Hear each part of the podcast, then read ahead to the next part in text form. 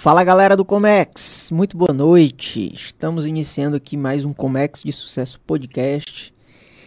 E hoje, como sempre, com meu amigo Wesley aqui na contenção. Boa noite, boa noite, pessoal. É, pessoal, hoje, né? Mais um papo quinzenal.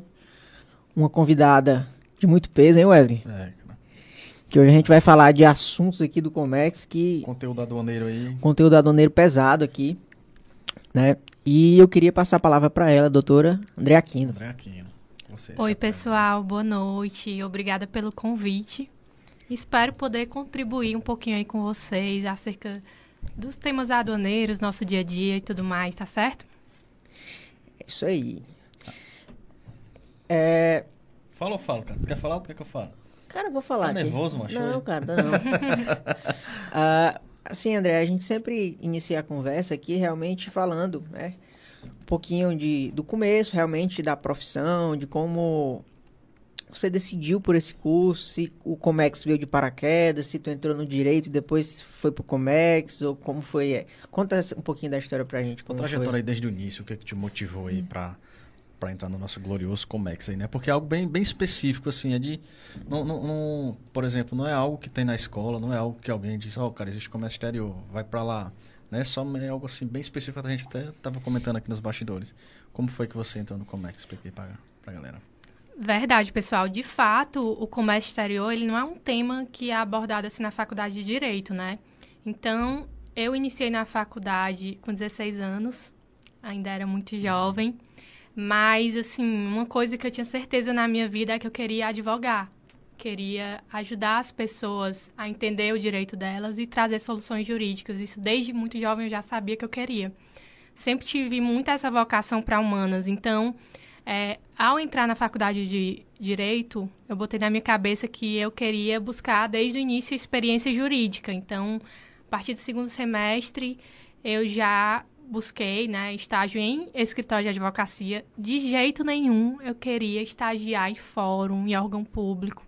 Admiro muito quem foi, mas queria realmente vivenciar a prática do advogado, sofrer, aprender a fazer petição, a falar com o juiz. Porque, assim, a faculdade, apesar do comércio exterior já ser um mundo fora a parte do direito, a advocacia em si também é. Que muita gente nem sabe, entendeu? Você não aprende num- numa graduação de direito é, sobre gestão de escritório. Você não a- aprende sequer a peticionar um processo, né? Então, você aprende muita teoria. Na hora da prática é outra coisa. Então, notando isso, já busquei é, estágio desde o meu segundo semestre. E aí eu passei por três escritórios, porque in- infelizmente não me identifiquei com as áreas. É, o último eu até gostava, que, que também tratava um pouco de direito administrativo. E foi quando eu soube da vaga lá na Promare, na época, ainda em 2015, começo de 2015, fiz a seleção. É, e havia né, um certo comentário de que era uma seleção super difícil, ninguém passava nessa seleção. Era o único escritório que eu sabia, pelo menos, que atuava com direito marítimo, aduaneiro e portuário aqui no Ceará, certo? Existe, existem sim grandes escritórios que pegam demandas é, específicas uma vez ou outra, mas escritório especializado nesse nicho só, só havia a gente. E aí é, eu fui chamada para o escritório e no início, eles faziam uma rotação com os estagiários para ver com qual tema eles mais se identificavam, né? E aí eu peguei demanda de marítimo, portuário e caí nos braços do aduaneiro, que eu adorei. Porque o aduaneiro, ele me tirava da minha zona de conforto, entendeu?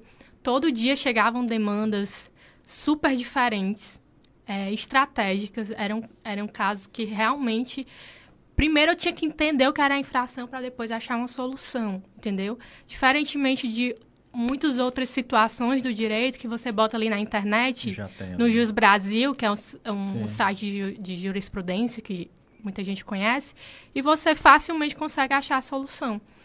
E outra, outra coisa que me chamou a atenção do direito aduaneiro em si é o fato da, legi- da legislação ser muito esparsa.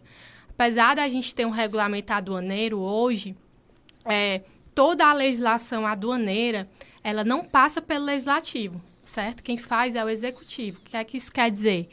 É, hoje, o ministro da Fazenda ele recebeu poderes da nossa Constituição para editar normas no direito aduaneiro. Então, a maioria da, das normas do direito aduaneiro são normas administrativas.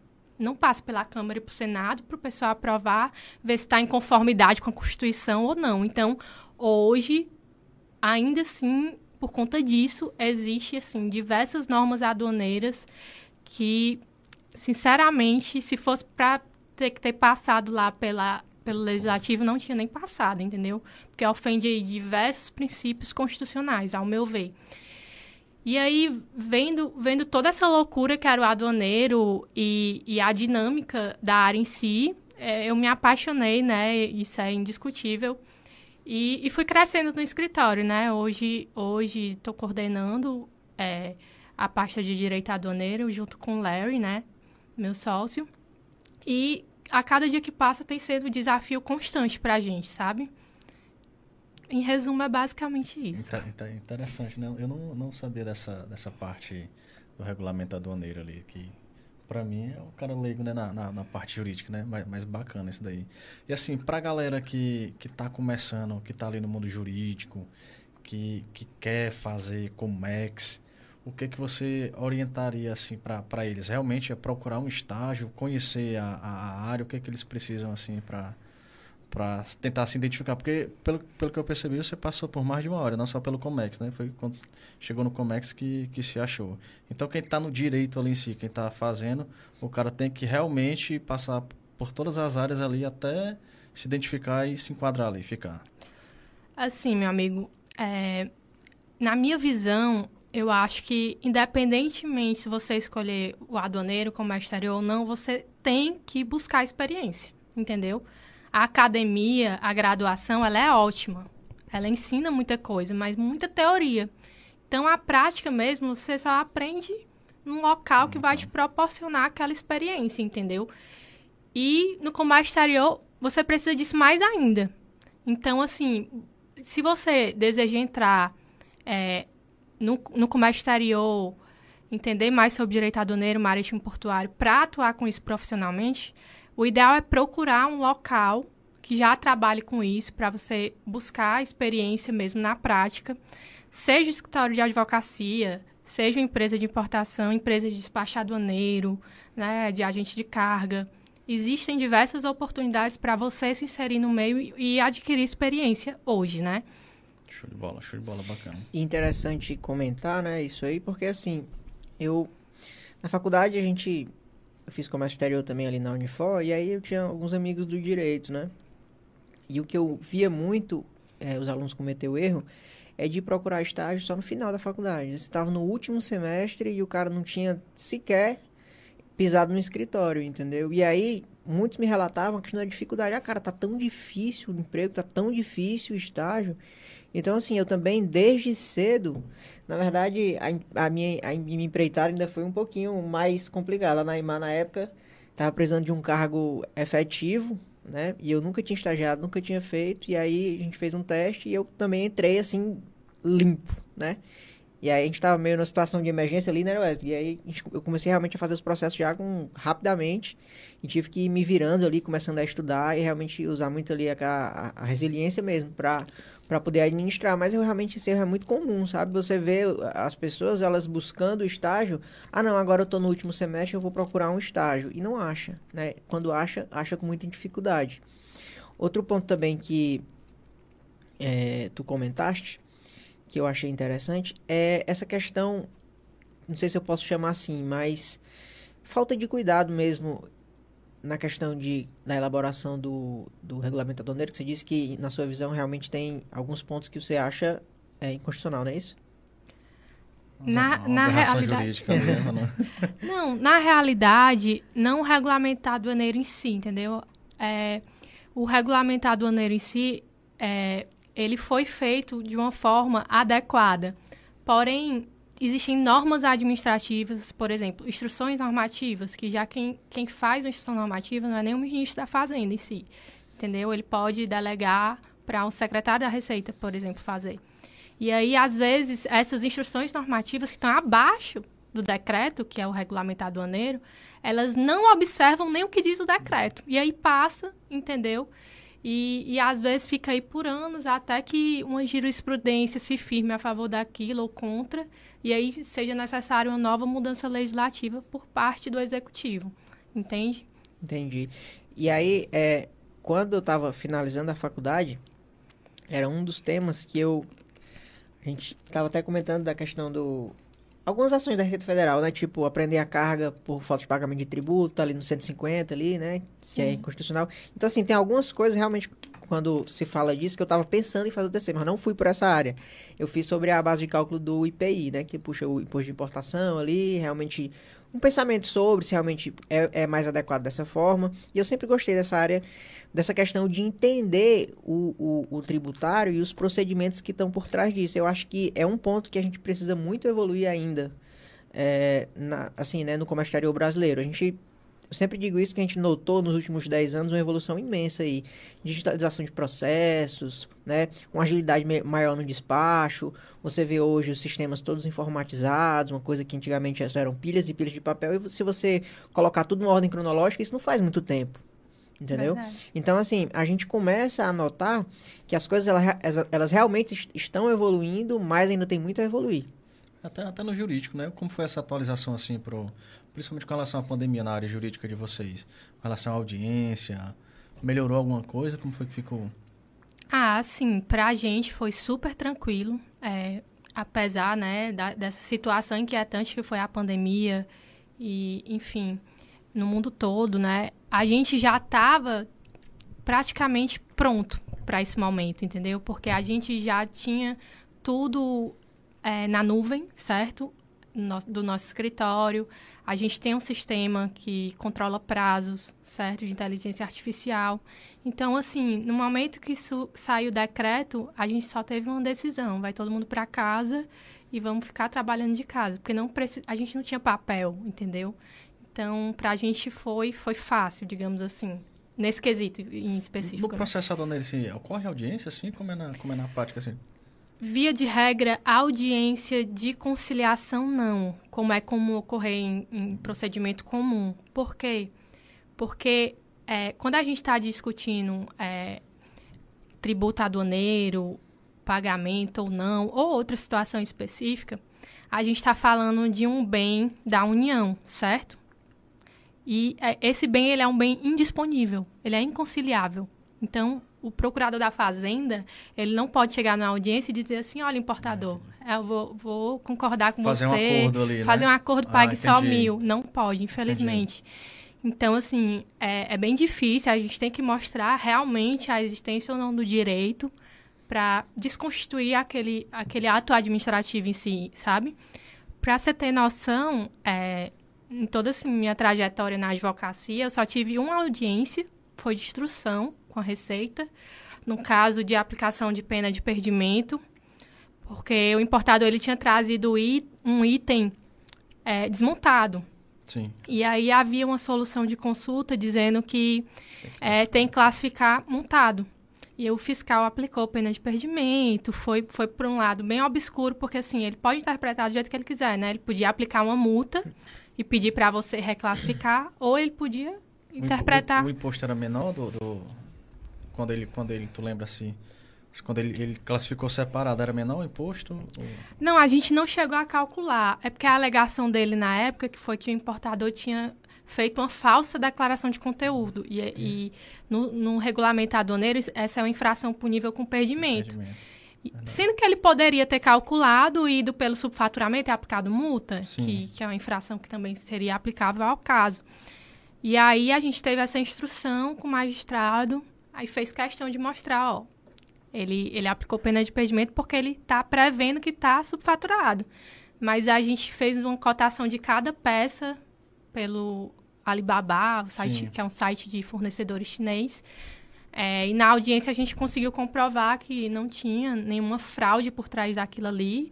E, e além, além de conseguir redobrar a solução de consulta, né? Porque tem, tem produtos específicos que você pode sim trazer desmontado. E, e se ele re requerer na montagem algum, algum especialista é, alguma, alguma questão técnica ali para fazer aquela montagem, e aí você pode trazer separado. E aí a gente conseguiu afastar a pena de perdimento e desembaraçar essa carga. Mas de resto, é, audiência eu não tive mais, assim, de instrução, não. Geralmente a instrução é feita por meio de provas dentro do processo escrito mesmo e o magistrado julga o caso favorável ou não. Interessante. Né? Isso... E, e, assim, uma dúvida, eu sei que pode variar muito, mas mais ou menos o tempo que, que se passa da exigência fiscal até a finalização do despacho de um caso desse, por exemplo? Bom, geralmente nesse tipo de caso, ele, eh, o fiscal joga para o canal cinza, né? Que é o terror dos importadores. É, é, recentemente, a gente não teve tanto histórico de canal cinza, né? Por conta da greve da Receita, é, tem muito mais mercadoria no canal vermelho e aí, no canal vermelho, tem que fazer a conferência física e documental da mercadoria. Já no canal cinza é mais complicado, né? Porque antes era 90 dias, prorrogáveis por mais 90 dias. Imagina aí. Você pagando demurge 180 dias, faz a cotação aí do dólar, não sei quanto é que tá hoje. Fica dando dor na alma. Geralmente é 150 dólares por dia, né? É. A, o demurge, e fora a armazenagem do recinto alfandegário, né, que muda de acordo com cada porto. E aí é um, é um caos, né? Um dano terrível para o importador. O cara já está ali pagando imposto, cumprindo a função social dele, gerando emprego e renda no nosso estado. A gente sabe que ser empresário no Brasil é muito difícil. E ainda mais se arriscar, se aventurar no mundo da importação.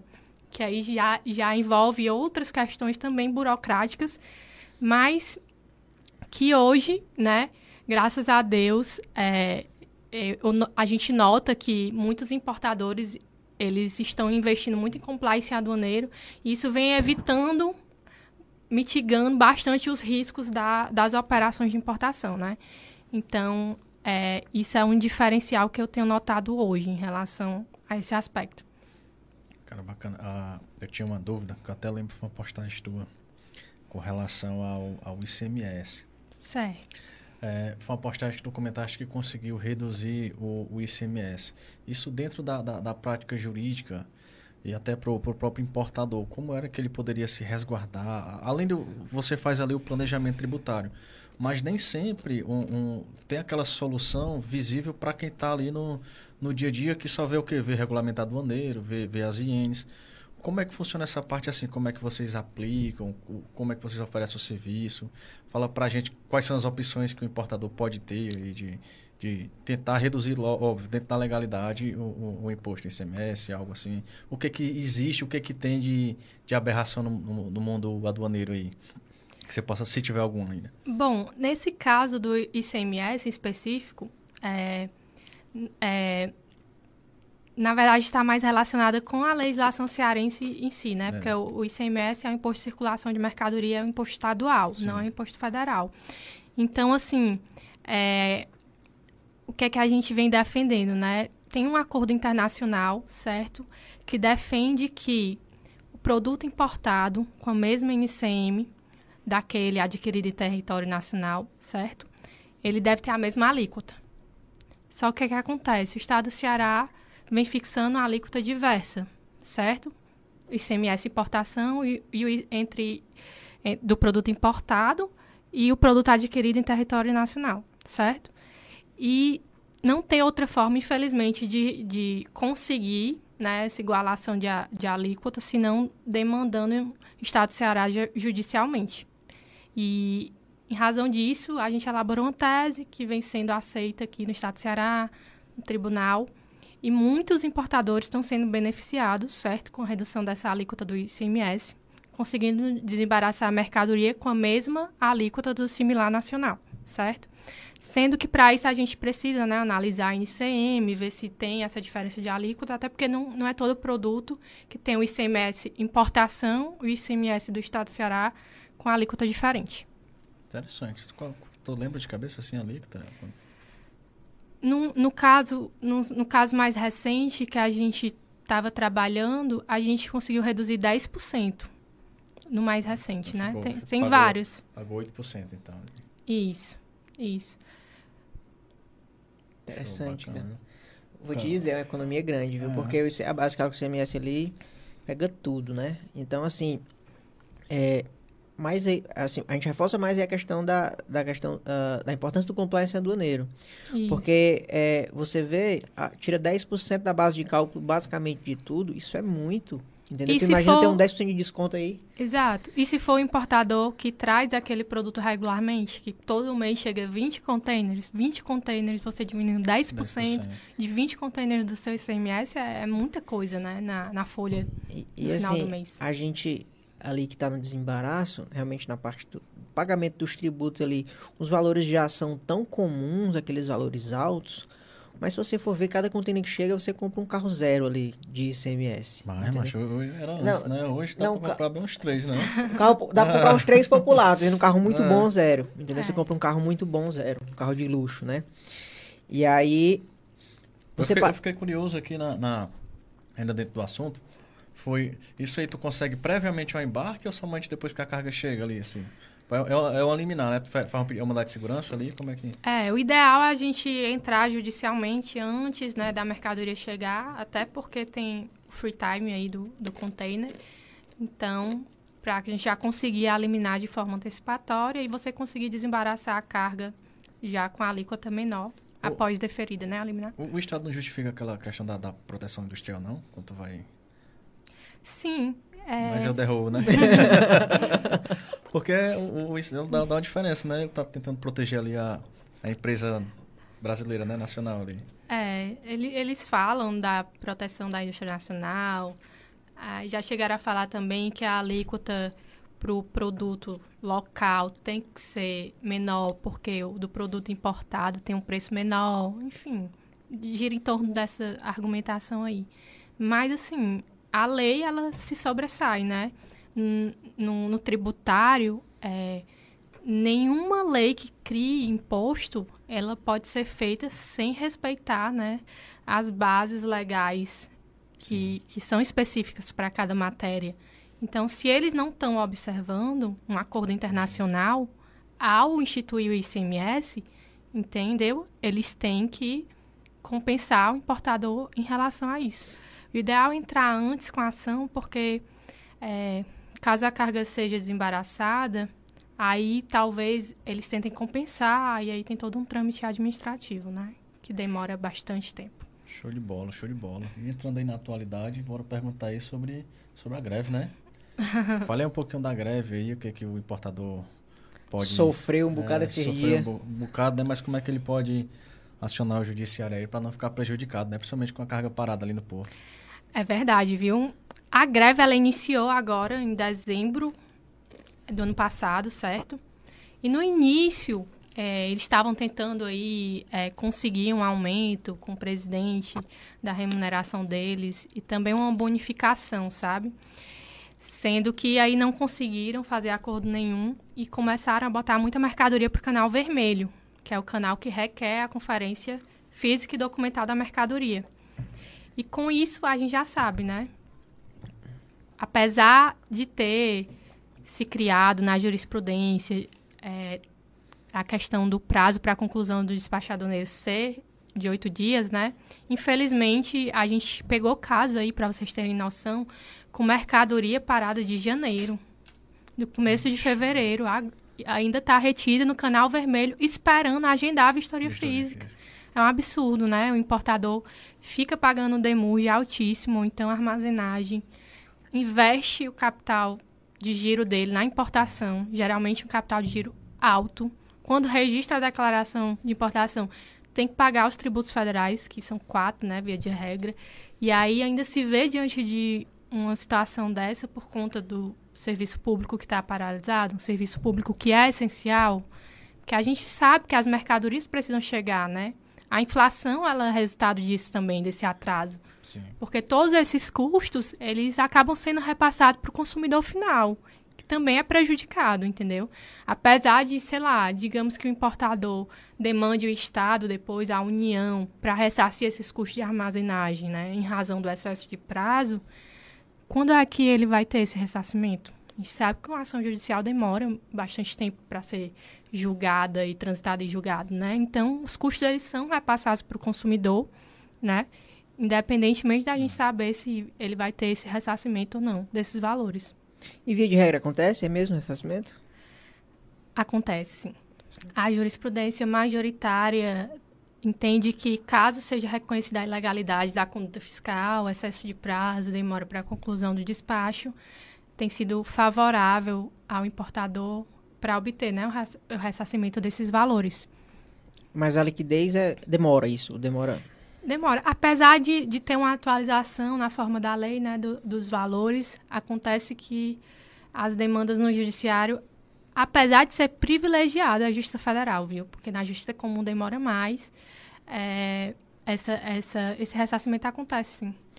E assim, é interessante. Tu tá falando ressarcimento, ressarcimento de quê? Do, do... do da armazenagem. Da armazenagem? É. Então consegue no, no, no, no judi judiciário? Isso. Tipo de armazenagem, demurge, tudo ali que. que se for reconhecida a ilegalidade, né? Por exemplo, se tem é, oito dias para concluir o despacho e a gente conseguiu comprovar que, em razão da greve ou de outra ilegalidade, porque já pode ser outra também, é, aquela autoridade fiscal deixou de concluir o despacho e ocasionou dano ao importador, a gente pode entrar com ação ou requerer na mesma ação, tá dependendo do tipo de ação, Sim. que aí tem que ver processualmente, né? A gente pode pedir o ressarcimento dos valores de armazenagem de MUG, né? Em razão da, da retenção ilegal, além desses prazos do, de oito dias. E esse ressarcimento vem, vem sendo reconhecido pelo judiciário, esse direito, né? Então, você, você por exemplo, o, o importador sabe que a Receita Fiscal está tá, tá de greve. Ele consegue entrar com mandato. Não sei nem se existe, porque. Eu sei que existe o habeas corpus preventivo, né? Existe o mandato de segurança preventivo? Tipo, o cara já está com mandato de segurança. Pronto, lembrei. Existe do, do, do alho. O alho faz tempo, faz uns dois anos que a gente registrou um processo, que o óleo ele pode ser recolhido ICMS pela pauta que, é, que tem uma instrução lá da Cefaz, ou normal, o cálculo dos 18%. Só que o importador já tinha já o, o salvo engano, se eu tiver falado errado, pode me corrigir, viu? O mandato de segurança dizendo que ele tinha o direito de recolher pela pauta. Isso nesse caso da greve. Tem condição do importador, não, eu quero fazer o mandato de segurança, deixar aqui, que ó, se der canal vermelho, eu já peço já para ele fazer a conferência física, agendar a conferência física? É possível, sim, é, entrar com MS de forma preventiva, né? Em especial, se a gente está verificando que está tendo uma, uma, situação de greve e que vem um produto perecível, né? A gente pode tentar assegurar esse direito para que seja concluída a análise no prazo de oito dias. Até porque a gente sabe da fragilidade desse tipo de produto, né? Mas, via de regra, é, esse tipo de produto é analisado com uma brevidade é, é mandato de segurança é só 24 horas, né? Que, que tem que. Que o juiz tem que, que julgar ou... Não, na realidade, é, quando você entra com mandado de segurança, o juiz intima a autoridade coatora para se manifestar no prazo de 10 dias úteis. 10 dias. E como se trata ainda de ente público, os prazos processuais são contados em dobro. Só o que é que acontece? Quando a gente consegue demonstrar a urgência daquele caso e a probabilidade do direito, é, conversando com o magistrado e ele verificando a presença desses requisitos, ele pode deferir a liminar sem ouvir, sem ouvir a outra parte. O que a gente tem conseguido bastante, porque, graças a Deus, os magistrados eles têm se sensibilizado né, com a situação. É, Para vocês terem noção, tem um estudo publicado pela Receita Federal todos os anos geralmente eles publicam, que é o Time Release Study, que é o estudo de tempos de importação. E, em média, a conclusão de despacho aduaneiro ele leva em torno de três dias. Três dias. Oito dias, que foi o, o prazo fixado pela jurisprudência, já é um prazo razoável. Então, assim, a gente se vê diante de situação que o importador tem que aguardar um, dois meses no canal vermelho, certo? É, sem motivação, é injustificável, né? Injustificável e razoável. Então, graças a Deus, é, os magistrados têm se sensibilizado com a causa, né? E geralmente deferindo é, é, a autorização do desembaraço aduaneiro de imediato, né? Sem ouvir a autoridade coatora. Show de bola, show de bola. E assim, é, o que mais que me vem à cabeça quando a gente fala isso da questão do tempo da mercadoria parada não é nem das grandes empresas, é realmente da pequena e média empresa, que realmente você tá ali saindo de uma pandemia, em um momento de crise, Verdade. e você se depara com uma carga que às vezes você precisou juntar um capital realmente ali, tirar das reservas da empresa, perder liquidez e aquilo ficar parado sem poder eh, fazer a comercialização da mercadoria para o dinheiro retornar para a empresa, entendeu? Para o capital girar. Então, assim, às vezes o importador está respirando ali no, no, é. no container. Naquele, naquele container ali é, é, é o, sus, o, último suspiro dele, entendeu? E aconteceu uma, uma situação dessa realmente bem complicada e pode levar ali uma, uma falência da empresa, uhum. realmente uma quase falência, um endividamento, né? então... Se tá de janeiro ali, se for da China, vai levar o quê? Uns três meses para chegar, né? E olha lá, porque o negócio está complicado. O negócio está complicado. Mas três, você, seis... você citou essa situação, mas é, falando de Brasil, na realidade, se você for parar para pôr na balança, mais de 90% das empresas brasileiras são micro e pequenas empresas. Então, 90% dos importadores, se a gente for tirar por aí, estão nesse meio aí das mais prejudicadas. São empresas que estão ali, que pegam o capital de giro dela, investem na importação, dinheiro suado. É um empresário que está ali gerando emprego e renda. E aí, às vezes, acaba cometendo um erro, uma infração aduaneira de boa fé. Gente, é, foram incontáveis casos de portadores que chegaram no nosso escritório. Ah, eu esqueci de colocar o nome do fabricante na descrição da mercadoria. Aí o fiscal colocou multa de 1% de erro de NCM, pediu para reclassificar a NCM, porque aquilo ia mudar a NCM e ele não sabia. Então, tipo assim, muitas infrações aduaneiras, quando a gente vê, de fato são cometidas de boa fé. Mas, infelizmente, é, o nosso regulamento aduaneiro é bem restritivo, né? Ele, ele, ele prevê a responsabilidade objetiva. Então, assim, é, independentemente se for de boa fé ou não, o fiscal ele vai multar o importador, né? E por isso que a gente volta naquela tecla da importância do compliance aduaneiro, de você estar tá bem assessorado por um bom despachante aduaneiro, já vai lhe filtrar aí é, inúmeras, né, possibilidade de você evitar erros ou então a prática de infrações, ainda que de boa fé, né? E se tiver um jurídico, aí, aí que o negócio vai rodar bem redondo, né? Então, assim, é, é muito importante destacar isso, porque realmente é, as infrações é, aduaneiras são bem diversas. É, cabe muita margem de sub, subjetividade aí do fiscal para aplicar uma infração ou outra, certo? E, e, além disso, a legislação é bem esparsa. Então, você pode levar uma multa, pode levar um perdimento, a depender da interpretação do fiscal. Então, por isso a importância né, de, de você se prevenir antes de, de, importar, mesmo você sendo uma pequena empresa. Porque no final pode sair muito mais caro, né? A gente já teve caso de cliente que, por conta de um errinho de descrição, o fiscal aplicou perdimento na mercadoria. E aí? O importador investiu todo o capital de giro dele naquela importação, e se vê diante de uma situação dessa, realmente é para falir a empresa, né? É. A gente fica até sensibilizado com, algum, com algumas situações que chegam para a gente. E a gente luta até o final, né? Apesar de ser sempre claro com a situação, é, sempre a gente tenta dar a melhor solução jurídica para os importadores aí, que, que são geralmente os mais prejudicados, né? Os, os exportadores não, já, já é muito difícil ter algum problema na exportação, né? Já, já chegou alguma situação para a gente, mas é, é bem raro. O processo é muito mais fácil, né? Um uhum. negócio bem mais, bem mais light.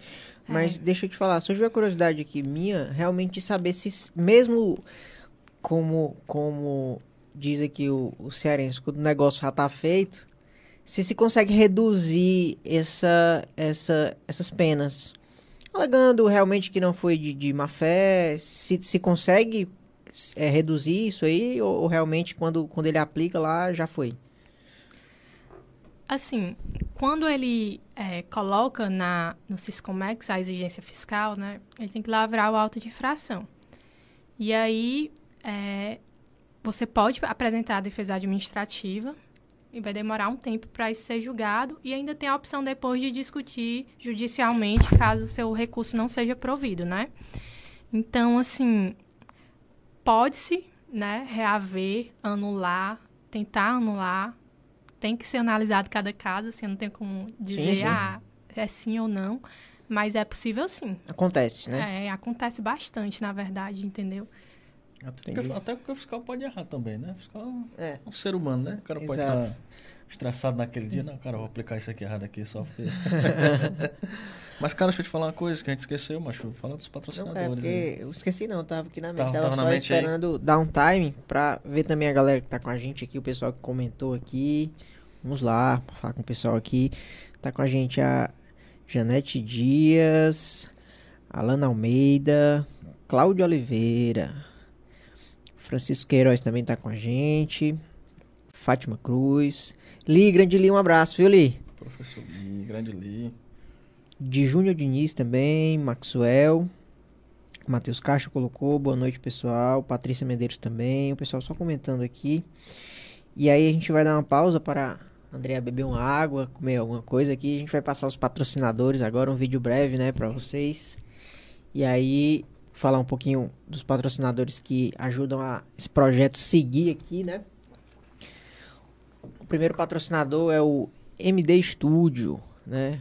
O MD Studio que traz essa estrutura pra gente aqui pra fazer toda a- as transmissões, né? E não só isso ele trabalha, se você precisar realmente de lives, né, em outros lugares, produções musicais, você pode entrar em contato com o MD Studio, eles estão prontamente para te atender na pessoa do Marcos, certo?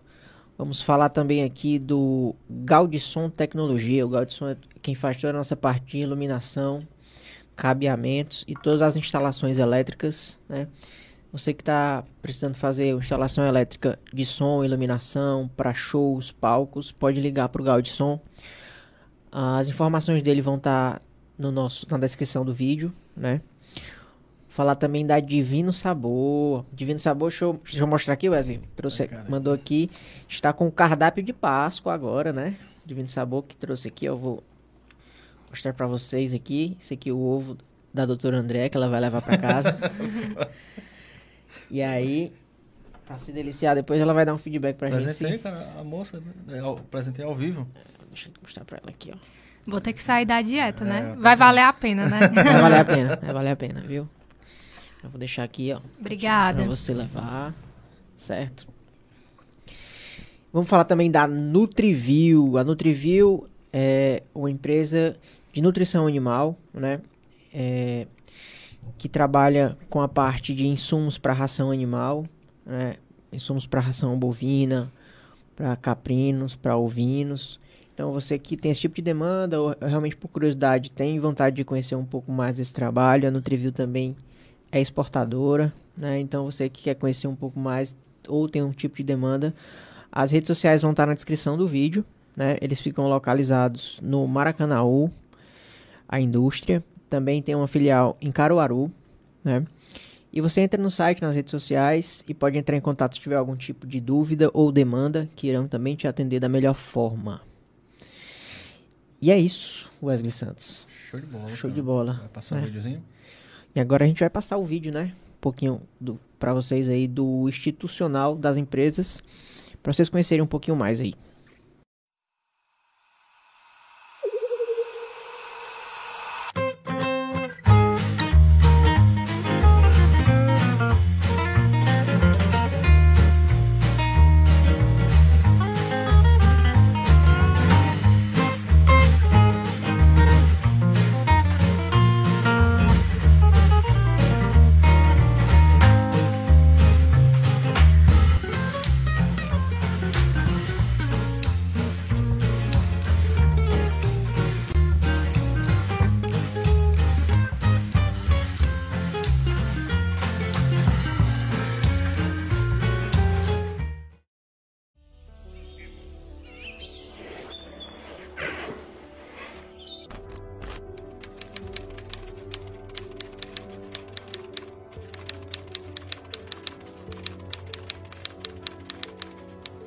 A Nutriview ela fez um investimento em qualidade, o departamento de qualidade, investimentos que empresa do setor, do setor não tem.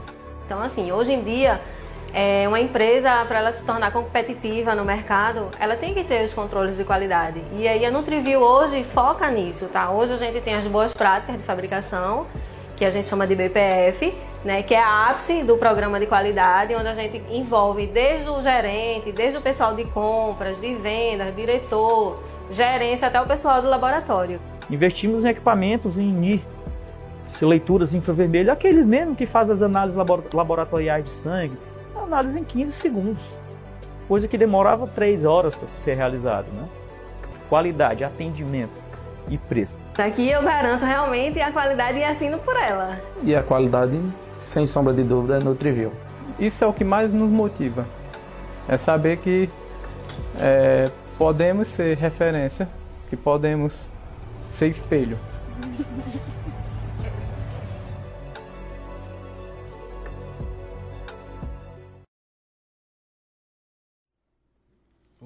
Estamos de volta, estamos de volta, né? Continuar o papo aqui, Wesley Santos. Vai lá, né? cara, faça a sua pergunta aí que você disse que queria. Eu estou curioso aqui, porque é um- foi a- o papo foi, a- Foi. foi o papo dessa semana do comércio exterior, foi o pessoal comentando, foi o pessoal falando, será que isso vai ajudar? Será que não vai ajudar? Será que só mascara? Uns disseram que sim, outros disseram que não, e aí eu queria escutar aqui da, da doutora sobre essa redução que a gente teve aí do adicional de frete da Marinha Mercante, né? Que eu até fiz uma publicaçãozinha lá no, no Stories do Comex Sucesso. Confere lá no nosso Instagram. Já vou aproveitar aqui e pedir para todo mundo que está ao vivo agora se inscrever no canal, ativar o sininho das notificações, certo? E também, E quem não tá ao vivo também, viu? e Galera quem não tá ao vivo, é, depois. quem tá assistindo depois também, já deixa o like, se inscreve no canal, deixa seu comentário, o que foi que você achou do papo aí com a doutora Andréa. E também fica ligado nas redes sociais, no nosso YouTube, no Spotify também, que depois esse papo vai pra lá. Se você quiser escutar no seu carro depois, você que não tem tempo de assistir no YouTube, coloca lá no carro, no Bluetooth e vai pegando esse maravilhoso trânsito de Fortaleza que está nesses dias chuvosos, entendeu? E vai escutando o Comércio de Sucesso pra sempre Se ter atualizar aí, né, se atualizar e, e- e sempre estar munido de conhecimento e, e a- informações, né? Com certeza, cara. Mas a pergunta que eu estava aqui, Andréa, querendo saber, é realmente como foi essa questão da redução da alíquota, tua opinião, se isso realmente vai ajudar os importadores, ou se isso realmente influencia pouco, como foi que aconteceu. Queria que tu atualizasse a gente aí. Pronto, pessoal, para mim, é, toda redução de alíquota é ótimo, né? Maravilha. Então, acredito que vai ajudar bastante, sim, certo? Foi uma redução considerável, né? Então, assim, se você parar aí para calcular, é, dá uma diferença bem impactante no valor final do produto, né? E, e é um custo que eu acho que veio para tentar mitigar um, uma redução que veio para mitigar um pouco da inflação, né, que a gente está vivendo hoje, né. É, nosso presidente está tá aí concedendo vários benefícios fiscais é, que podem ser temporários ou não, né, a gente não sabe. Mas assim, para agora eu acho que foi uma medida muito válida e necessária para o momento que a gente está vivendo. Até, até porque ele deu ali um contrapeso ali pro, pros aumentos do- dos fretes, né? Diferença considerável. Eu vi que tu, tu tinha, até visto, tinha, tinha postado a questão da data. Ela, ela tinha alguma validade. Foi dia 25, não foi? Não sei se foi dia 25 que começou a Isso. entrar em vigor. Isso. Aí, mas o sistema já tinha atualizado com o, o que era isso daí, não? Pronto. O que é que acontece? O decreto foi publicado dia 25 agora, sendo que alguns importadores tinham algumas mercadorias que já haviam chegado antes do dia 25. E ah, aí, entendi. ao, ao, ao recolher a alíquota no dia 25, o sistema já estava calculando 8%, que era a alíquota menor. Sendo que a carga não tinha chegado naquele dia. E aí ele se benefici- beneficiou com a redução da alíquota. Então, quem teve eh, mercadoria que chegou antes dessa data e recolheu essa alíquota só dia 25, tem que emitir um DARF e recolher a diferença, Então, certo? então, o fato gerador do, do, do adicional de frete da Maria Mercante é a chegada da carga. Exatamente, exatamente.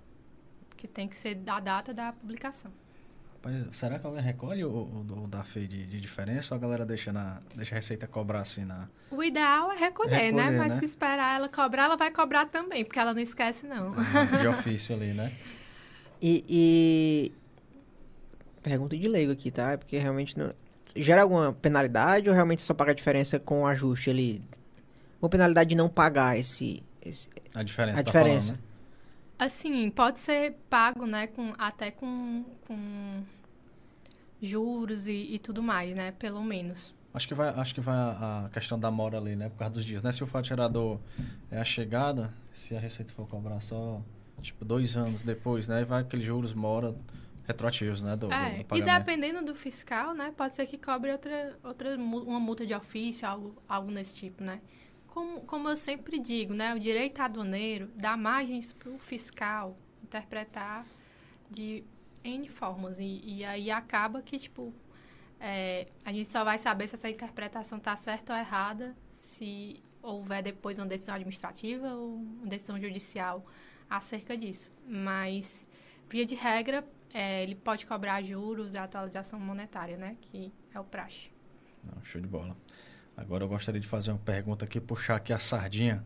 Isso realmente é uma dúvida que eu sempre tive e é algo que eu queria, hum, acho que aplicar assim no, no, no dia a dia do, do- da gente que trabalha ali com, com despacho aduaneiro, por exemplo. É, a gente faz as cotações de frete pra, para os agentes de carga, certo?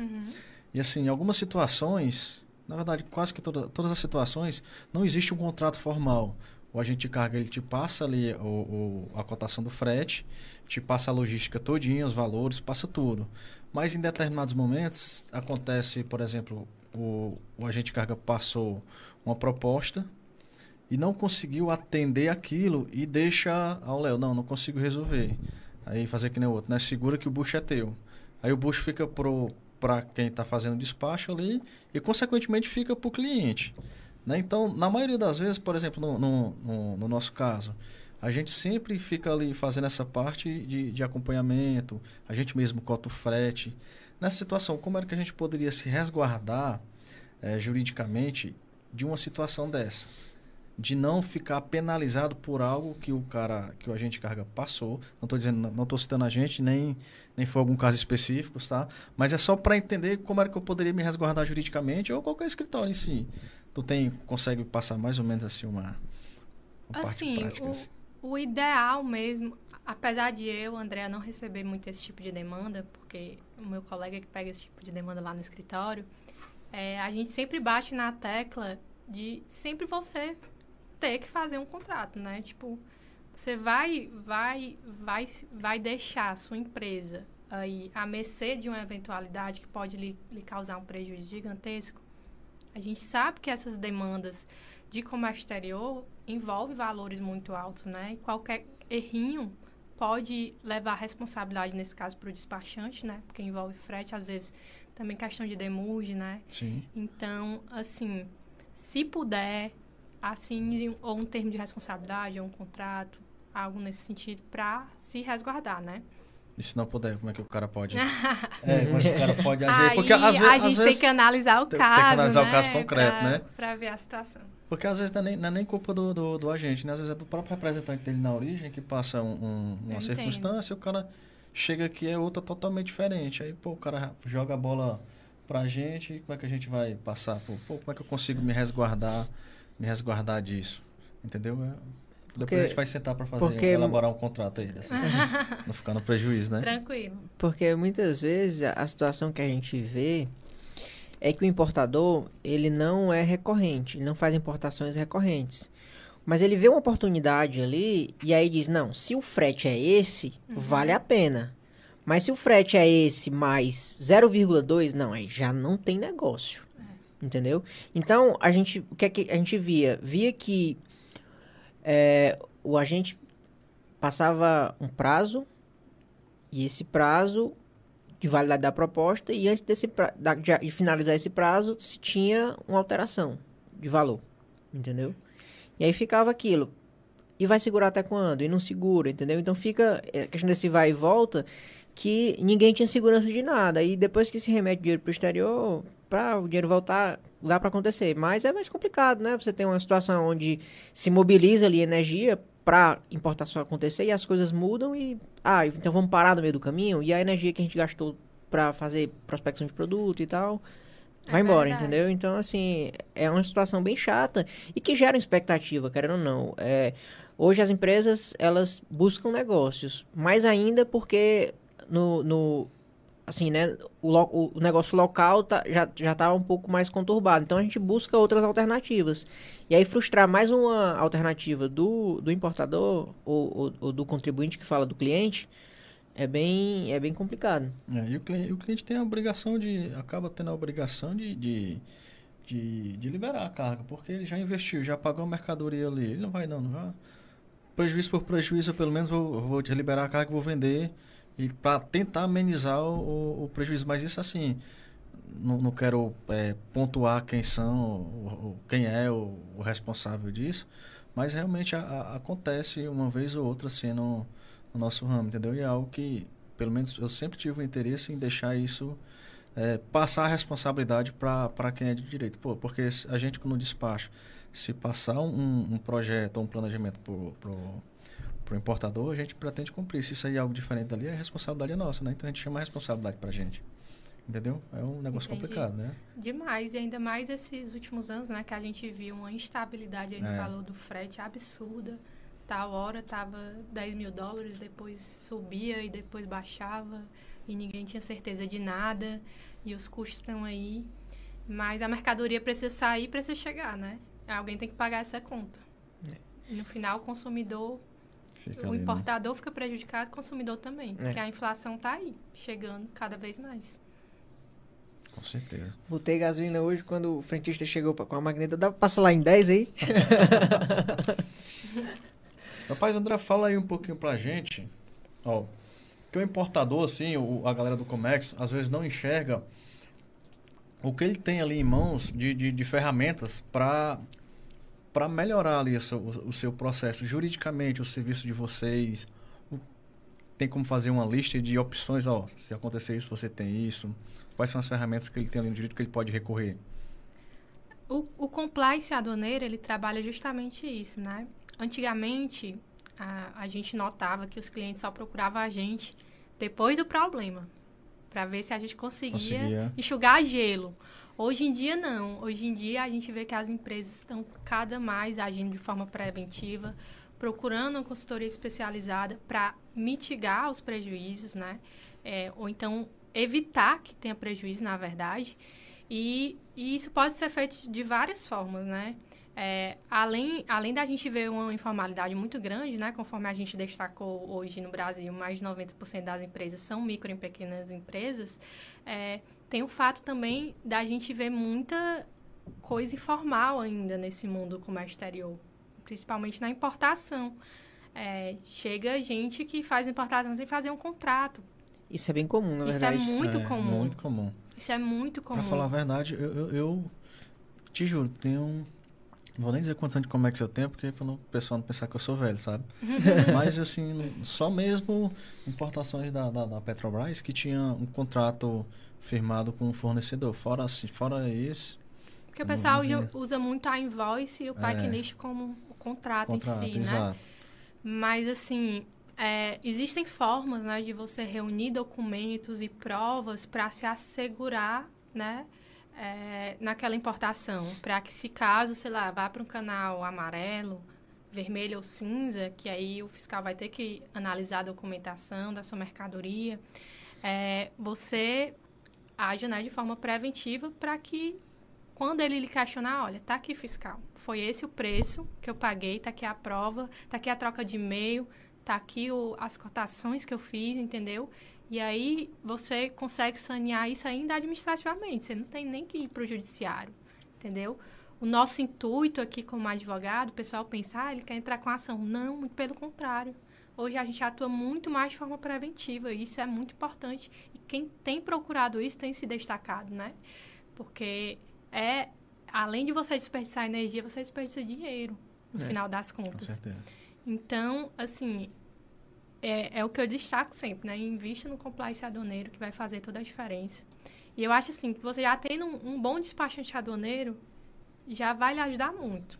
Porque ele vai lhe orientar é, a melhor forma a executar os seus processos e tudo mais. Mas é um, é um conjunto, né? É, Para tudo operar bem, você precisa de um jurídico bom, de um contador bom, de um despachante bom. E aí, os erros, eles são quase ali... Eles vão ficar quase a nível zero. Entendi, bacana. Como é que funciona assim na, na- Eu vi que você faz parte ali do, do sindicato dos despachantes aduaneiros, não é isso? Isso a gente advoga para eles, né, na verdade. Para o sindicato ali. Isso. Como é que funciona ali o trabalho de vocês com, com o sindicato? Tem, tem muita demanda? Como é que tá ali a... Não, é, é super tranquilo, assim, é, as demandas que surgem geralmente são para defender os interesses da categoria, né? E, e são demandas pontuais, é um sindicato que realmente representa, né, aqui no Ceará a, a classe e atua de forma realmente, de forma bem preventiva e concisa, assim, na defesa dos interesses. Interessante. Quem, quem, quem é que está sendo ali o presidente, sabe assim?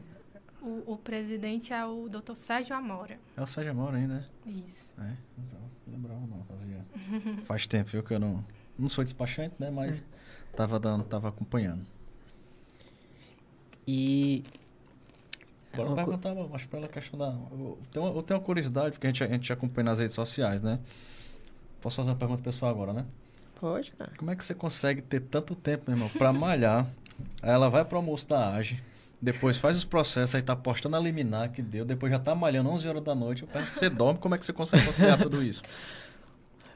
Olha, é difícil, assim, não é, não é uma rotina fácil, né? Mas assim, eu decidi que eu queria ter uma vida com equilíbrio, apesar de do...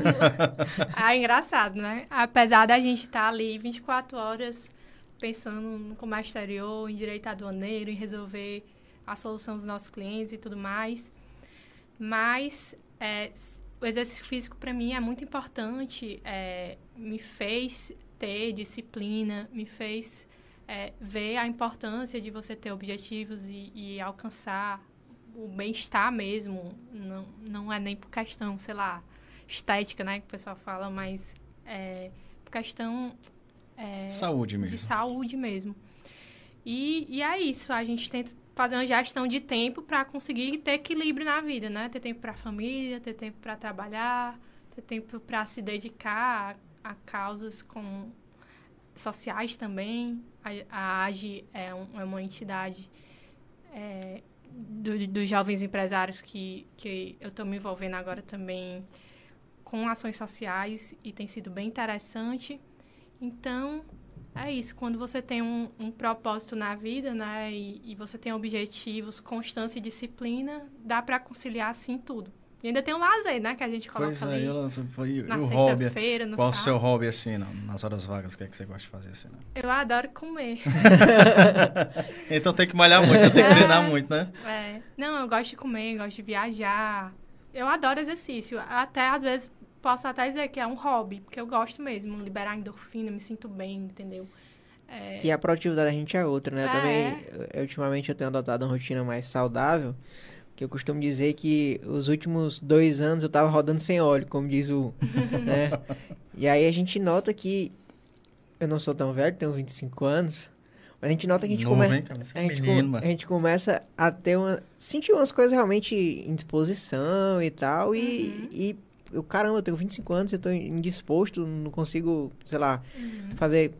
ter uma jornada de trabalho, estudar mais um pouco, uma coisa que não é fora do, do normal, né? E aí você começa a ter realmente ali uma. uma Começa a pensar duas vezes. Aí eu comecei a adotar uma rotina um pouco mais saudável, dei uma melhorada na alimentação pra ver se realmente já a, a vida é outra.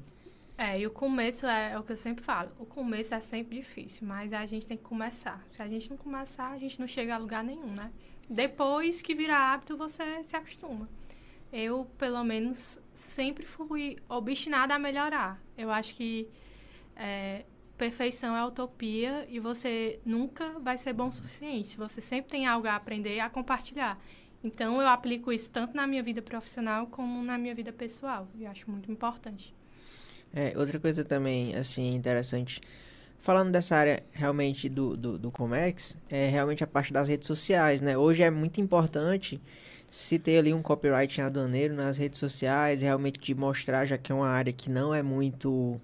Não tem holo- muitos holofotes, né? E a gente conseguir, tava até comentando em off aqui, a gente conseguir números, conseguir seguidores é muito mais complicado, mas a gente acaba trazendo um conteúdo um pouco mais é, informativo e, e, e desperta a curiosidade de muita gente, né? É, hoje a gente consegue ter o analítico do YouTube aqui, então assim, tem muita gente que cai de paraquedas aqui e não faz a mínima ideia do que é o comércio exterior, de que esse mundo realmente é, demanda esse trabalho todo e que enquanto a gente dorme, tem um pessoal do outro lado trabalhando para a mercadoria sair e chegar onde a gente quer, entendeu?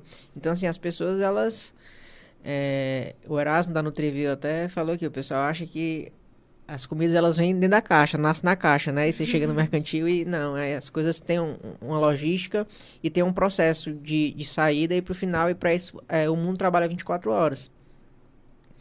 Então, assim, é, é, realmente essa parte das redes sociais, tu tem um estudo específico, tu tem uma assessoria ou tu faz realmente tá aprendendo fazendo mesmo? Eu tô aprendendo fazendo mesmo assim, lá no escritório a gente tem uma assessoria, tem uma empresa de marketing que faz, é, prepara nossas publicações e tudo mais.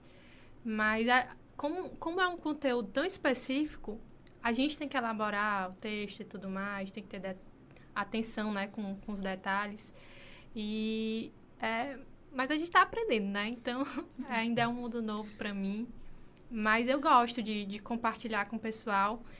O Já aconteceu dia, várias vezes de pessoas que não eram nem do Ceará, de fora daqui, mas do Brasil, claro, vi, virem tirar dúvidas comigo, pedir ajuda para entrar com ação até em casos delicados é, é, de importação de, de remédio e tudo mais. E eu tive o maior prazer em ajudar. E a pessoa conseguiu eliminar, fiquei feliz. É, a gente está aí para se ajudar, né? É, tem gente que tem a cabeça muito fechada, né? E, e gosta de reter o conhecimento para si. Exato se, se encontra no nicho específico e gosta de, de prender sem, sem compartilhar. Centralizar o conhecimento ali, né? Eu acho que o intuito da gente, a gente não está na vida para isso, né? Então, tem espaço para todo mundo.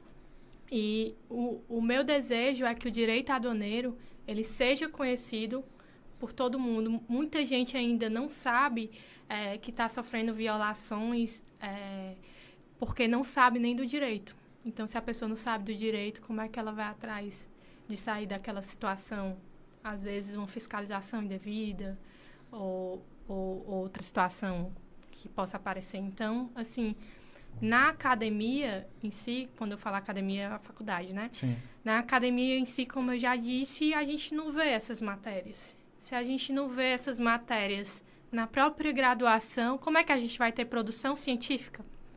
Como é que a gente vai ter produção de livros, bons livros? E aí, vai gerando uma cadeia gigante até chegar na, na, no próprio importador, no contribuinte. Como é que ele vai saber daquele direito? Então, o meu intuito mesmo é, é difundir o conhecimento, é colaborar o máximo possível para que as pessoas saibam do direito delas e a gente consiga consolidar é, uma solução jurídica favorável para esses empresários, importadores que estão aí, né, todo dia movimentando a balança comercial e cumprindo a função social, gerando emprego, renda. E, e eles merecem, assim, todo o nosso apoio. Show de bola. Eu, enquanto você falava, eu estava dando uma passada no chat aqui e um, um colega nosso fez uma pergunta aqui. A Patrícia Marreiros fez um comentário, colocou assim: Vocês estão de parabéns. É, explicação proveitosa. Parabéns, doutor André Aquino. É, e o PH fez uma pergunta, que é o Paulo Henrique, ele é, fez a, a, seguinte pergunta: usar o importa fácil dos Correios é viável para compras de 2 a 3 mil reais? O que é que tu achei, Wesley Santos? Cara, é para mim ou é para ela? Não, pergunta pra gente aqui, pra gente discutir, discutir e realmente aqui. entrar no tema aqui. Cara, eu depende, depende muito do produto, né? Do, do, do, do valor, porque o importa fácil você vai pagar 60% do imposto mais 18% do ICMS. Então, tem que ver a questão também do tamanho, porque o importa fácil você tem lá ó, as dimensões que, que, que os correios aceitam. Então, assim, eu costumo dizer que, que é simulando. Tem que analisar. É, o pessoal acha, às vezes, que existe um, uma fórmula, assim, mas quando a gente fala de importação, tem que ver qual é o produto, se pode trazer para pessoa física, qual o valor, se é pessoa jurídica, no caso, nesse caso, Exato. que tem esse limite. E para a gente é mais difícil chegar a essas situações do importa fácil, até porque, como geralmente são valores mais baixos, Baixo. até por conta do limite né, da lei, o, o cara que traz uma importação dessa, ele não, não vai querer contratar um jurídico para resolver um Por problema. conta do valor ali, né? É, geralmente é mais complicado. Mas, PH, eu vou te dizer, é, a melhor maneira, mesmo que você é, tenha aí um valor relativamente baixo, né? A melhor maneira de você ter isso é ter bons profissionais te assessorando, porque hoje, pelo que eu conheço, o seu know-how é realmente a venda, entendeu? Então, quando você tem profissionais fazendo o teu background ali na tua parte de importação, na tua parte jurídica, isso tu vai ter um assessoramento completo para tu tomar tuas melhores decisões, entendeu?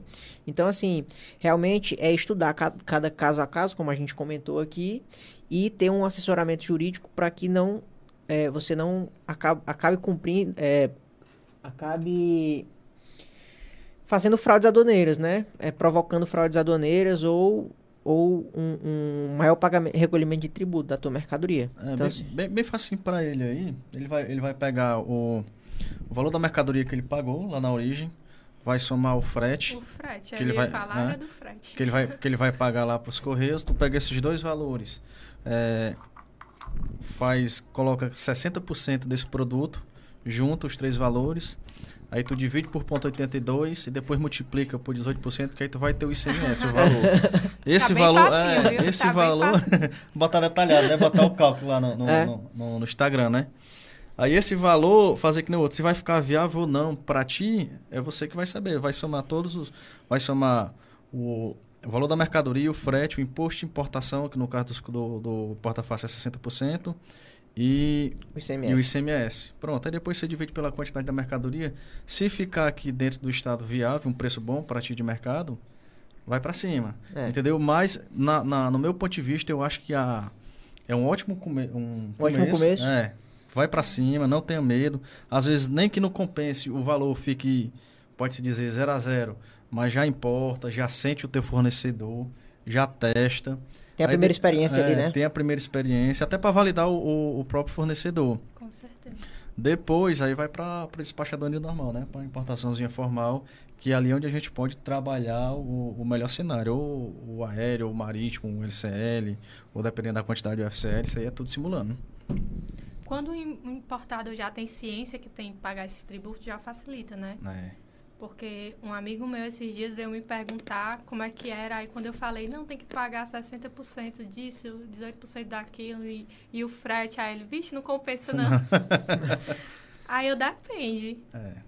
É. No final das contas, né, a escolha vai ser da, da pessoa. Porque se for, se for um produto que tem um valor agregado alto e um peso baixo e a dimensão caiba dentro do, do- daquela dimensão, não lembro a dimensão do, do, do importa-face, não é, não é o que a gente faz no dia a dia.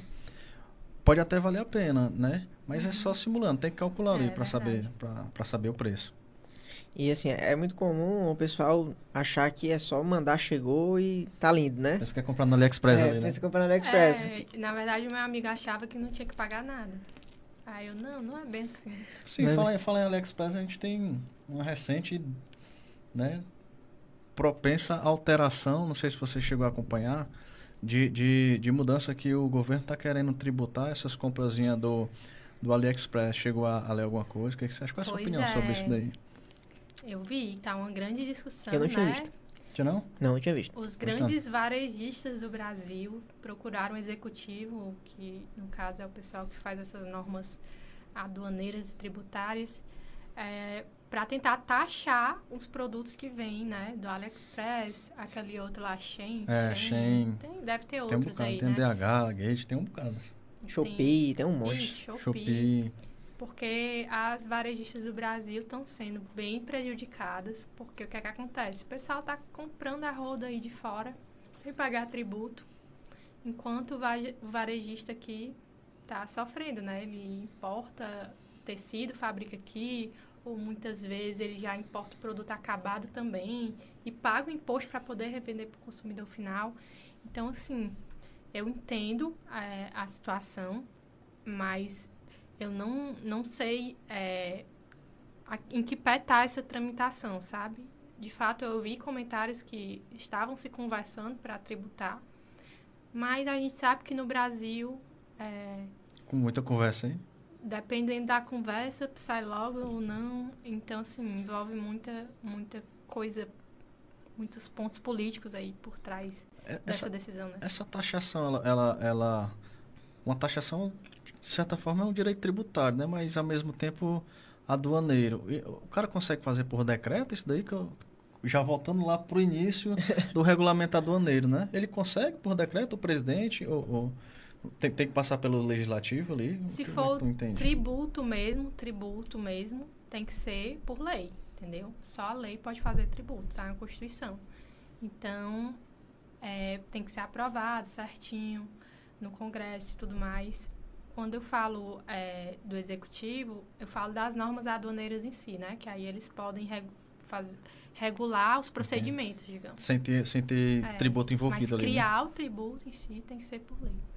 Show de bola, então vai demorar, viu? A galera tava preocupada com essa, essa galera ali do, do dropship, né? É. E a galera tem demais. Eu, eu, eu, particularmente, assim, eu, eu, não, eu não vejo eu não vejo muita é, desfavorável, não, pro varejista, entendeu? Porque a gente que tá ali no dia a dia sabe que eles conseguem, por comprar em grande quantidade, é, Um valor é, X dividido por 3 ali. é, fazer o, o- o valor do produto chegar aqui bem acessível, entendeu?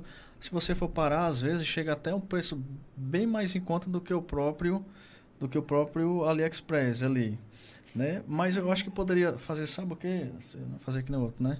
Era diminuir a questão da frequência, porque o que a galera tá fazendo? Tá comprando tipo o mesmo produto cinco vezes durante o mês com o mesmo CPF, né? E de certa forma não pode. A pessoa física não pode comprar para comercializar, né? Então, ao invés de tributar, por que não Assim, fiscalizar a frequência? É, na verdade, já existem né, alguns critérios para se considerar uma compra para consumo ou para comercialização.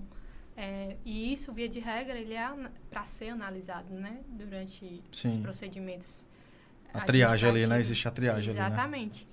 Sendo que a gente sabe que o volume de mercadoria que chega é incompatível com o número de pessoas que são necessárias para fazer aquele trabalho.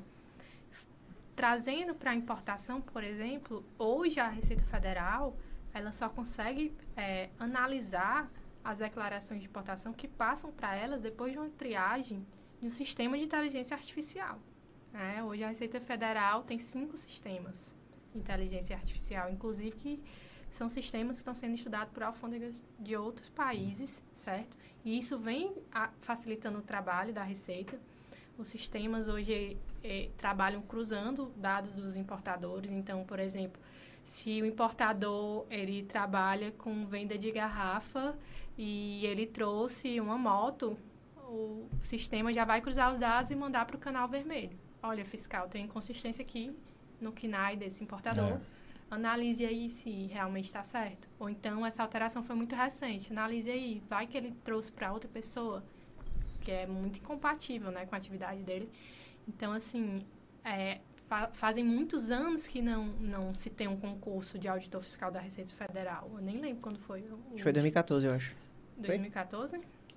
Eu ia chutar 2007, mas não me lembro também não. Eu não, não, não sei dizer, mas menos, faz um tempinho já. bastante tempo. Então, o que tem ajudado eles é, nessa inspeção são esses sistemas. Ah, mercadoria está subfaturada. O sistema cruza os dados. Pega a NCM. Se você declarou no valor mínimo 10% a mais ou 20% ou 30% a mais, o sistema já manda para o fiscal. O fiscal vai pedir a documentação. Se você não provar o valor, é multa, às vezes é perdimento. Depende da interpretação dele, né? E apesar de ter uma jurisprudência, aí a gente entraria em outro debate. Mas, assim, é, hoje isso tem facilitado muito o trabalho da Receita, né? Porque realmente, se for falar em pessoas mesmo, não o efetivo da Receita hoje não é tão grande. E, e o próprio estudo de tempo de importação, que eu citei lá no início, ele traz um demonstrativo disso, né? E é, é- é até assustador. A gente vê uma presunção de má fé por parte dos fiscais frente aos importadores diante das infrações aduaneiras, mas quando a gente vai para números e vê o percentual de mercadoria que efetivamente vai para esses canais de, de fiscalização é irrisório. Hoje, mais de 97% das mercadorias importadas passam canal, pelo canal verde sem qualquer fiscalização. Então, eu não entendo por que existe essa presunção de má fé do importador, do importador, do empresário que está aí, né, é, se arriscando nesse mundo já que é tão burocrático, que hoje, na realidade, está bem mais fácil. Eu, eu, eu, até vou tirar o burocrático. Era burocrático, hoje em dia está tudo mais fácil. E, e esses sistemas têm ajudado muito a Receita. Mas a realidade é, que eu vejo é que, como, como, como eu citei lá no início, né, as infrações são praticadas às vezes de boa fé. A, a legislação aduaneira ela dá muita margem de interpretação fiscal e por isso né, a importância de você se resguardar e ter um bom despachante aí para lhe ajudar nesse processo. Show, bacana. O, o, o, comentando agora sobre legislação, existe também uma, uma situação aqui para para a gente, para o Comex no, no geral, são situações que não tem, não tem uma norma específica, né? Porque o, o, o, o auditor fiscal da Receita Federal, ele tem que agir ali dentro da legalidade, né? Então, se acontece algo novo e o cara não tem um, é, faz um pedido e não tem um fundamento legal, o fiscal acaba te não liberando isso por não ter uma legislação específica para fundamentar o pedido. Isso, isso, como é que se conseguiria isso daí? Teria que, teria como acionar o jurídico? É, porque eu não me lembro o que foi que a gente pediu. Foi, tava, acho que foi, foi no processo de exportação. Tentar botar aqui um caso prático para uhum. tu entender que fica, não ficar tão subjetivo. Tá certo. Foi um caso de, de exportação que a gente não tava, não vou dizer o nome do cliente não, mas tu lembra lá que a gente foi até para reunião lá com quero que a gente quero que a gente estava precisando lá do, do, da receita que o cara justificou que não tinha fundamento legal para para para fazer isso. Poxa, é tanto processo que eu não vou dizer que eu não tô lembrado não. Resumindo no, no, quando passou da, da DUI bem no, bem, no, bem no começo da DUI o, o, uma das duas ela, elas não foram averbadas por conta de um procedimento errado do ah lembrei. do, do fiel depositário. E não estava conseguindo averbar a DUI e o fiscal não podia entrar na, na DUI e antes na DDL conseguia fazer isso. Ele entrava e alterava. Ele não estava podendo porque não tinha uma norma que liberasse ele, ele fazer isso. Entendeu? E ficou. Não tinha uma norma ou era o próprio sistema que não. Não, ele. Porque antes na, na, na DL podia fazer isso daí. E a norma autorizava. Na DUI não já. Então assim, ficou. O que que faz? Entra no. Entra no ele não, não passou uns três anos, ele conseguiu. Três, três anos? anos ou foi dois? Acho que foi dois. Dois anos, né? Nossa Foram os dois anos nisso daí. O, o processo em si já tinha acontecido, a Aham. exportação ocorreu, só que a DUI não averbou. Ela tava só completamente exportada É. e não tinha o status de averbado ali, entendeu? E precisava daquilo porque tava gerando e a pendência. como depois? Não, porque o sistema. O, o sistema. Não, o sistema já permitia. Só que com dois anos de tanta pressão, ele acabou. Faz, na verdade, ele, ele liberou para fazer outra DUI ou ele, ele Não, mesmo ajustou? não Ele foi? ajustou lá de Ele alguma ajustou forma. lá. Ele ajustou lá, Bom, mas a gente assim, não, não chegou a, a Se ele acionar o conseguiu judiciário, não. ajustar, é porque dava para fazer, né? Dava pra fazer. É. Mas não tinha uma norma. Ele, ele assim. Não podia nem dizer o que, foi aqui, né? mas tudo bem. Mas ele chegou, cara, eu não, eu te- eu não tenho uma norma pra a me embasar, situação entendeu? dele, nesse caso em específico. Porque, assim, o, o auditor fiscal, como agente administrativo, e todos os atos dele são vinculados. O que isso Exato. quer dizer? Ele só pode fazer aquilo que está previsto na lei. Então, realmente, se não tinha uma lei que albergava aquela ação dele, ele não tinha como fazer, né? Agora, se existe uma lacuna na lei de algo que é necessário, que ele precisa fazer, que não está sendo feito, aí, aí sim, a gente, se não resolver administrativamente, a gente pode demandar ao judiciário para que seja declarado esse direito de você fazer essa averbação, e aí, com isso, é, ele, por, por meio da decisão judicial, ele vai fazer, e quem sabe depois haja uma alteração administrativa na norma para permitir que ele faça, né? Se não é algo proibido. É, via de regra, ele só não pode deixar de fazer aquilo que é vedado por lei, né? Mas como o ato dele é vinculado, ele também só pode fazer aquilo que está previsto na lei. É um pouco contraditório, assim. Mas, assim, a situação, claro, favorece é, a empresa, no caso, importador, exportador, nesse caso, né? Eu, eu, eu acho que, eu, eu, no meu ponto de vista, o auditor deveria ter mais, né, a gente chama de discricionalidade, né? De poder resolver o problema ali. É um ponto, é um, são, a galera Eu fala já que, é, né, que o cara pode Porque fazer se muita você coisa, for né? dar discricionariedade, e aí? O cara, já, o cara sem ele já faz tanta coisa, hein? Se ele já, já interpreta as normas é, de acordo com os fatos em algumas situações, presumir na má-fé do importador, quando poderia aplicar uma penalidade mais benéfica ou até não aplicar. Imagine se ele tivesse discricionalidade, né? É, tem coisa que é difícil mesmo de, de se decidir.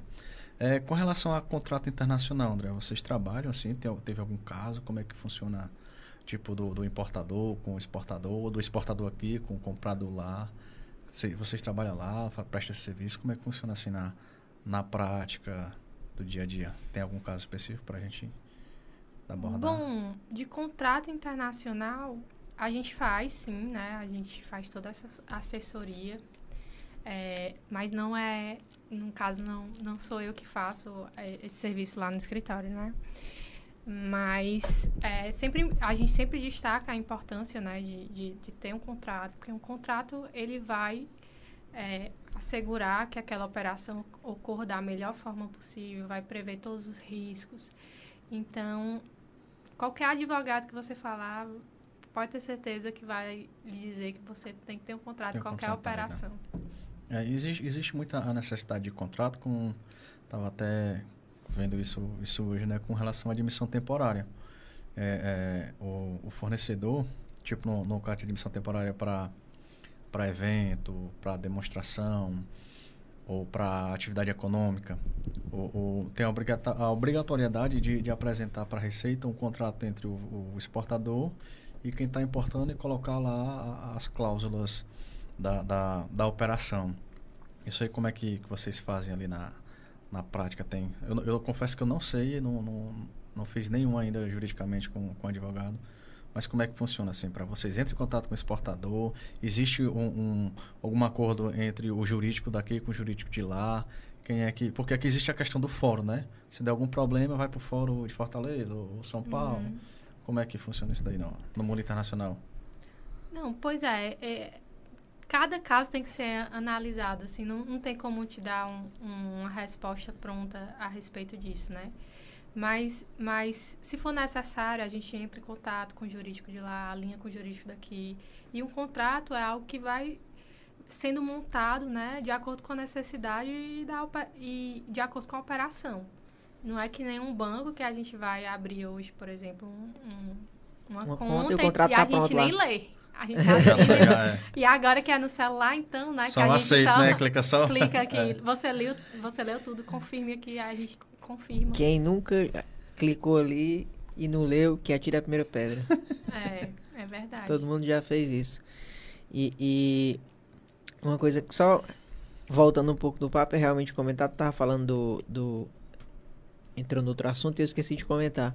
Tava falando da questão dos sistemas da Receita Federal, né? Dos vários sistemas, e isso hoje é um. É, um, é uma coisa que serve de modelo para os outros países, né? Hoje, tu, tu até comentou que os, os, outros países, eles estudam hoje os sistemas de fiscalização da Receita. E eu costumo, costumava dizer, não é a primeira vez que eu digo isso, que cada país tem o, o a fiscalização aduaneira que merece, né?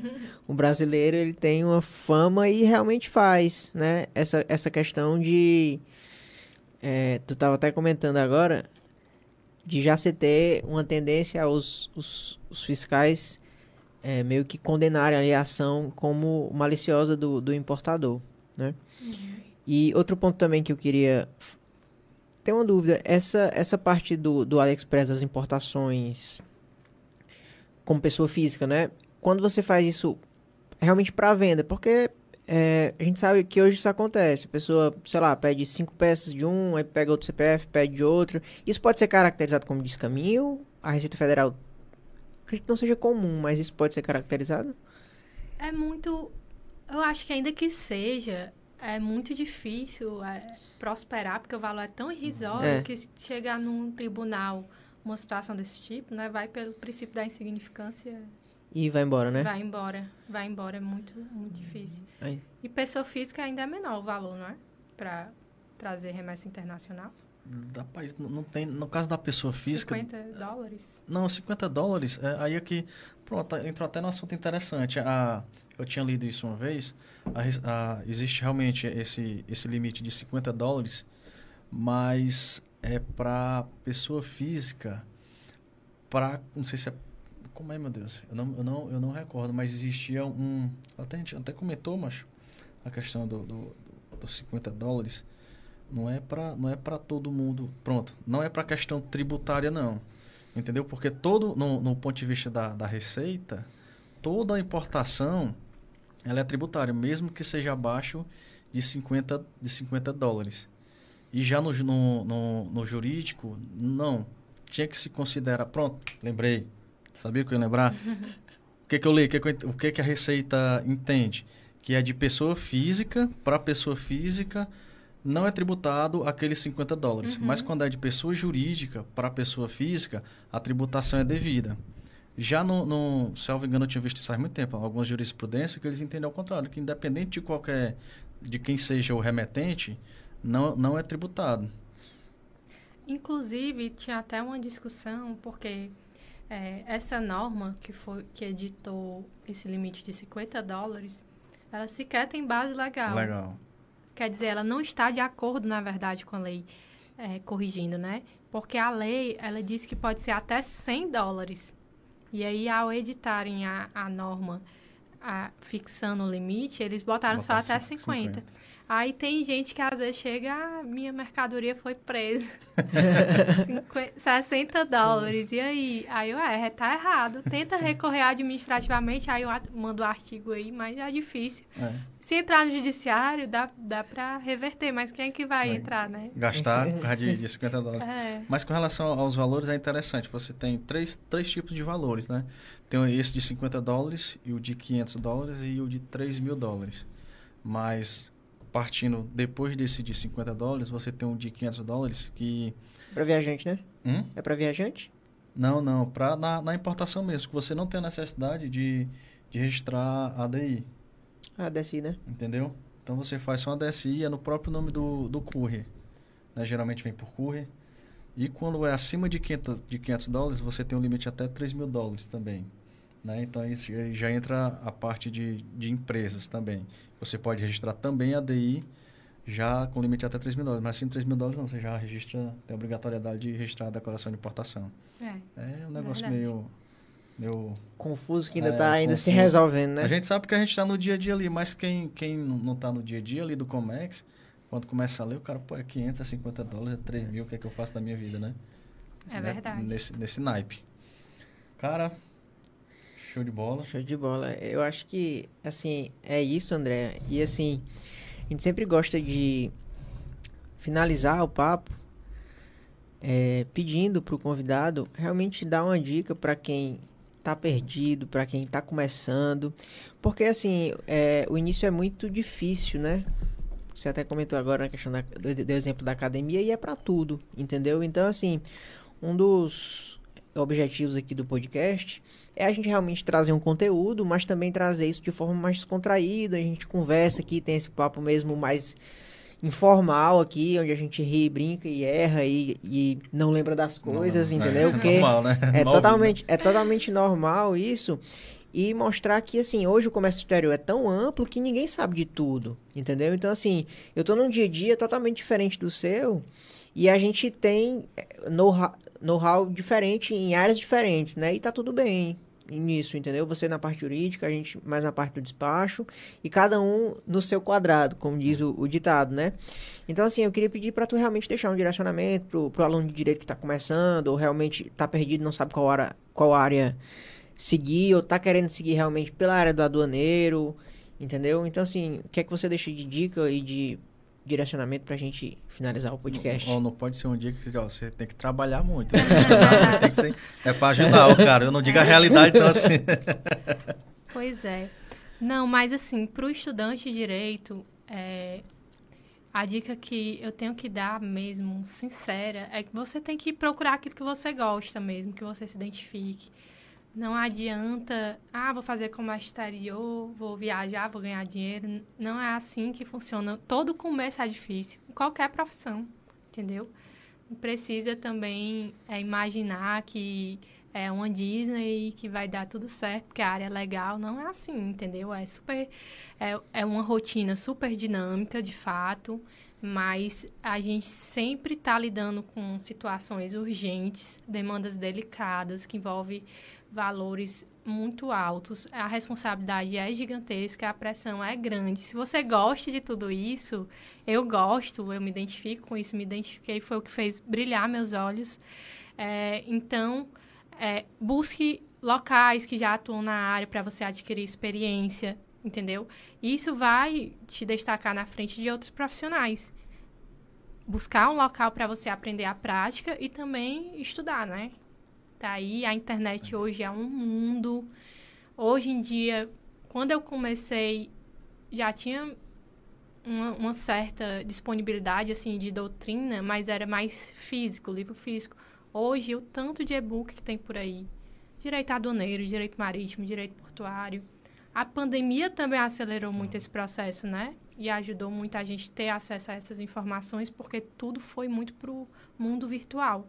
E, por um lado, isso, é, isso foi positivo para quem quer buscar conhecimento, é, seguir essa direção. Então, procure um local que, que já esteja na área para você aprender a prática e não deixe de estudar a teoria nem depois que você achar que sabe, que nem eu, porque todo dia eu estudo e estou aprendendo alguma coisa.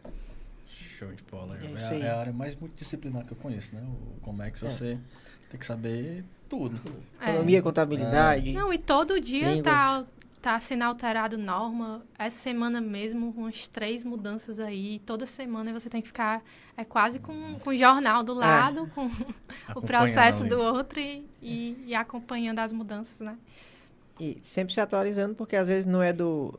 Nesse caso, é sempre seu dia a dia, mas eu falo assim, às vezes não é tão, a mudança não é tão do nosso dia a dia, mas a gente tem que ter pelo menos ali um embasamento para quando o caso surgir, a gente saber que aquilo já, já está ativo, já, aquela mudança já aconteceu e está sempre atualizado para dar a melhor solução para o cliente, né? É verdade, sem dúvidas. E é isso. Antes que eu esqueça, eu me cruzei com o Dr. Larry hoje no elevador. Ai, foi. Foi, ele disse, não vi a André hoje, mande um abraço para ela. Já estou ao vivo aqui, viu, Dr. Larry? Mandando um abraço aqui para a André, antes que eu me esqueça.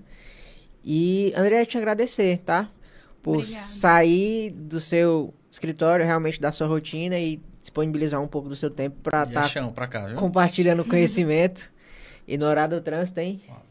Então, é realmente te agradecer demais por estar tá colaborando com esse projeto, onde a gente realmente quer motivar pessoas, quer trazer o conhecimento de uma maneira mais é, é, descontraída mesmo e tornar esse conteúdo mais agradável, porque eu acredito que assim é, o sentar e realmente estudar ele é muito eficiente, mas a gente tem que ter maneiras diferentes de é, assimilar o conteúdo e realmente de, de, de, de disseminar esse conteúdo, né? E o podcast é isso, além do network, de conhecer um pouco mais da Andrea como pessoa mesmo, do pessoal, é realmente também mostrar profissional e, e estimular a galera que não entrou no Comex ou que está nessa jornada a realmente seguir, que é um ramo massa que no futuro a gente colhe frutos. E uma dica boa pra galera aí é seguir a doutora Andréa, viu? Porque ela posta dicas top. Exatamente, estou sempre me atualizando lá no, no Instagram, é realmente bem bacana. Eu faço uma consultoria grátis também ali no Instagram. Oh, é verdade, só mandar direct, é. viu, pessoal? Responde. É, responde, viu? E, inclusive, as redes sociais dela estão na descrição do vídeo aqui. Você que está assistindo com a gente ao vivo, já, já corre lá, já só baixa lá no YouTube, já segue. E você que está assistindo depois também.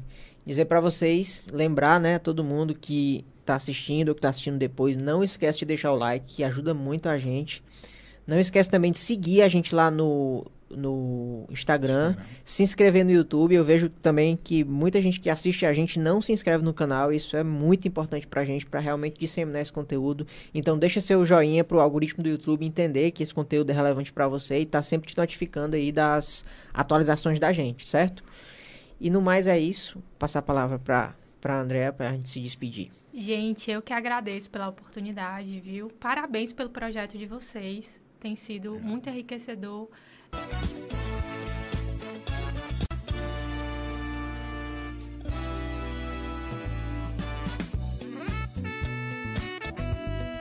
É, e continuem, né? É, eu de, costumo dizer que o segredo do sucesso é a constância e a disciplina, né? Então, vocês já têm um projeto legal, e estão no caminho certo. Parabéns, viu? E obrigada de novo pelo convite. A gente que agradece. A gente agradece.